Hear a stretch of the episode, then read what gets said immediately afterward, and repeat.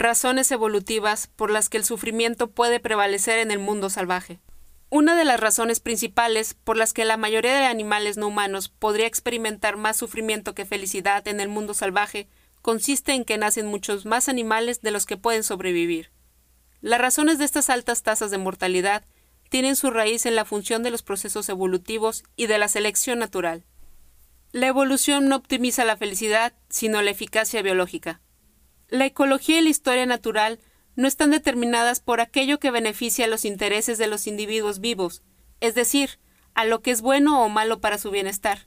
En lugar de esto, optimizan la transmisión de información genética de los individuos, las características de los diferentes animales individuales, incluyendo la forma física, la fisiología, la manera en que crecen y se desarrollan y el comportamiento, condicionan las relaciones entre dichos individuos.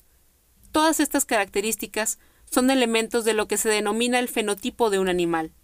Los genes de un animal constituyen su genotipo, que ha sido resultado de la evolución a lo largo de muchas generaciones. ¿Qué es lo que determina la constitución genética de los animales?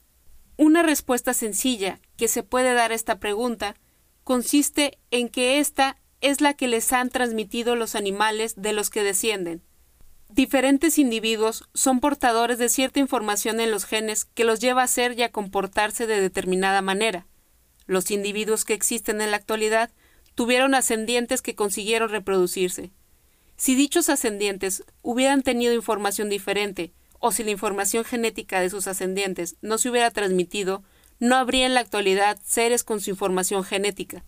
La eficacia biológica o valor adaptativo es el éxito que tiene un animal a la hora de transmitir sus genes a otros animales que vivan con posterioridad, bien transmitiéndoselos el propio animal al reproducirse o bien si lo hacen a otros animales emparentados con él. Pero no toda la información genética tiene las mismas probabilidades de ser transmitida. Por lo general, lo que hace más probable la transmisión de un gen es lo beneficioso que éste resulta para la eficacia biológica de un individuo. Esto no significa que ocurre así siempre, puesto que las circunstancias y las oportunidades de un individuo también influyen en que éste sobreviva para transmitir su conjunto de genes. Pero esto es en esencia lo que sucede en la selección y en la evolución natural. Si un determinado conjunto de genes hace que los animales tengan mejores condiciones para transmitirlo, habrá mejores oportunidades de que los animales futuros tengan esa información genética. Por otra parte, si esta última hace que los animales sean incapaces de transmitir dicha información no habrá seres vivos que la transmitan. Debido a esto, la evolución ha seleccionado diferentes estrategias reproductivas. Algunas estrategias priorizan el cuidado parental, una mayor esperanza de vida y características que a menudo se corresponden con un mejor bienestar.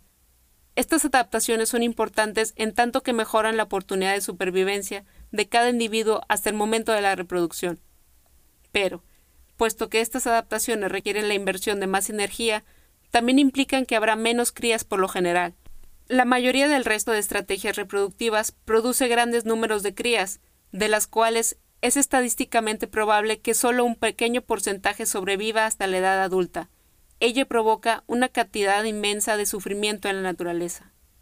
Las estrategias reproductivas se encuentran entre las características que forman lo que se llama la historia de vida de ciertos animales.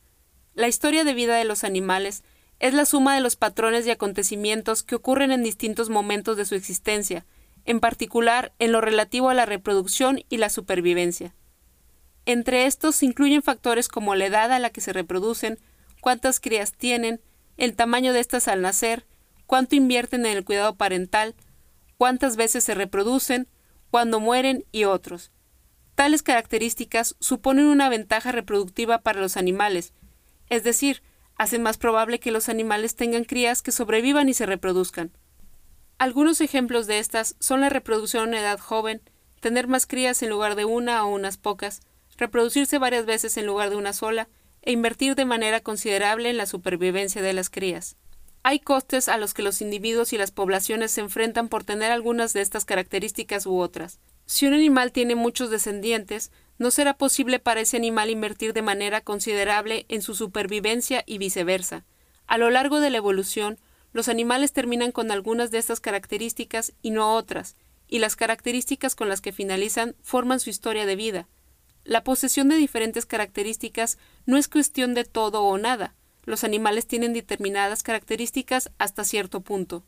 Por ejemplo, una especie animal podría tener solamente una o dos crías en un momento invertir de manera importante en su cuidado, pero podría engendrar muchas veces a lo largo de su vida, por lo que tendrá más crías de las que pueden sobrevivir para que la población permanezca estable en cuanto al número. Otra especie animal podría reproducirse solo una vez, pero poner miles de huevos, de los cuales solamente unos pocos sobrevivirán a la infancia. Lo importante de estas características es que las más habituales en la naturaleza no son las que maximizan el bienestar de los animales, son las que maximizan la posibilidad de que estos continúen teniendo descendencia a lo largo del tiempo. La competición para obtener los recursos que los individuos necesitan para sobrevivir, como comida, agua, refugio u otros, es dura y dichos recursos son limitados. Muchos más animales van a existir en un determinado momento de los que el medio ambiente puede soportar de manera viable. Incluso si los recursos aumentaran, la tasa exponencial de crecimiento que ocurre con cada generación posterior volvería imposible que las poblaciones permanezcan estables. Ello se debería a que continuar este crecimiento poblacional requeriría una cantidad extremadamente grande de recursos. Muchos animales ponen miles de millones de huevos, aunque no todos ellos eclosionan, el número de animales que nace es enormemente superior al que sobrevive para mantener la población estable, lo que supone de media una cría por progenitor en cada generación. Por lo tanto, tener una esperanza de vida corta y una alta tasa de mortalidad es algo determinado de una manera biológica para muchos tipos de animales. Una explicación evolutiva de por qué los animales tienen experiencias positivas y negativas. Las experiencias positivas y negativas, a las que se denomina en ocasiones estados de bienestar, han evolucionado como mecanismos motivadores de aquellos comportamientos que llevan con mayor probabilidad a la supervivencia o reproducción de los animales que los tienen, o bien que mejor ayude a los animales con genotipos similares a la supervivencia y a la reproducción. Básicamente, esto lleva a incrementar la eficacia biológica del animal, es decir, a promover la transmisión de información genética del animal a nuevas generaciones.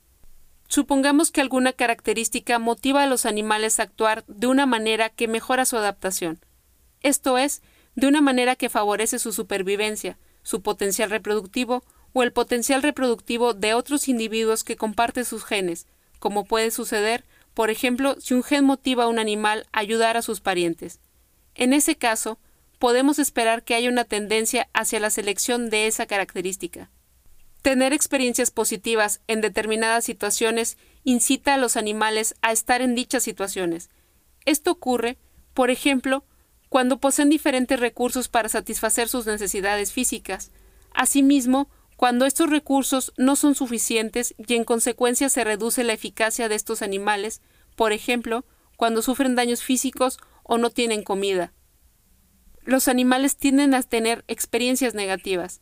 En un ambiente variable, la adaptabilidad es clave para que la transmisión de genes continúe. Por los motivos que hemos visto, una adaptación importante que muchos animales comparten es la capacidad de percibir de manera consciente el mundo a través de sentimientos y emociones, es decir, de ser sintientes. Debemos tener en cuenta también que, si bien la felicidad y el sufrimiento existen porque aumentan la eficacia biológica, no están perfectamente ajustadas para maximizar esta. En la historia natural, las características determinadas por la herencia genética solo se seleccionan cuando funcionan suficientemente bien para marcar una diferencia en cuanto a la transmisión genética. No es necesario que sirvan de manera perfecta. Por ello, los individuos conscientes tienen experiencias positivas y negativas, incluso en el caso de que nunca se reproduzcan ni contribuyan de otra forma a la transmisión de su información genética, como sucede si ayudan a la reproducción de otros individuos con los que comparten alguno de sus genes. Esto ofrece un contexto para comprender por qué el sufrimiento puede exceder a la felicidad en la naturaleza. Debido a que nacen muchos más animales de los que pueden sobrevivir y a la competición por los recursos, la mayoría de los animales tienen vidas cortas y muertes difíciles. Pueden morir por inanición, por enfermedades o ser devorados vivos. Si hubiera recursos disponibles para todos en un momento determinado, dichos recursos no durarían mucho, puesto que los individuos se multiplicarían tanto como pudiesen hasta que solo hubiera los disponibles para un pequeño porcentaje de animales. Por lo tanto, es probable que en la naturaleza exista más sufrimiento que experiencias positivas. la gran cantidad de muertes que ocurren por la estrategia reproductiva predominante consiste en tener un elevado número de crías, parece ser un motivo principal para que esto sea así. Muchos de los daños que los animales sufren en la naturaleza ocurren por otras situaciones, como las condiciones climáticas extremas o los daños físicos. Sin embargo, estas situaciones pueden relacionarse a menudo con estrategias reproductivas. La presión poblacional puede empujar a los animales a ambientes más severos en los que no se encuentren bien y muchos animales sufren daños físicos en su intento de obtener los recursos requeridos para la propia supervivencia. En una situación de debilidad, son más susceptibles a enfermedades, parásitos y depredadores. Todo esto puede sonar extraño a algunas personas debido a la tendencia a esperar que aquello que resulta de un proceso natural sea positivo. Sin embargo, este análisis optimista carece de justificación. Como se explica en la sección sobre la situación de los animales en el mundo salvaje, los animales no humanos son dañados de muchas formas en la naturaleza.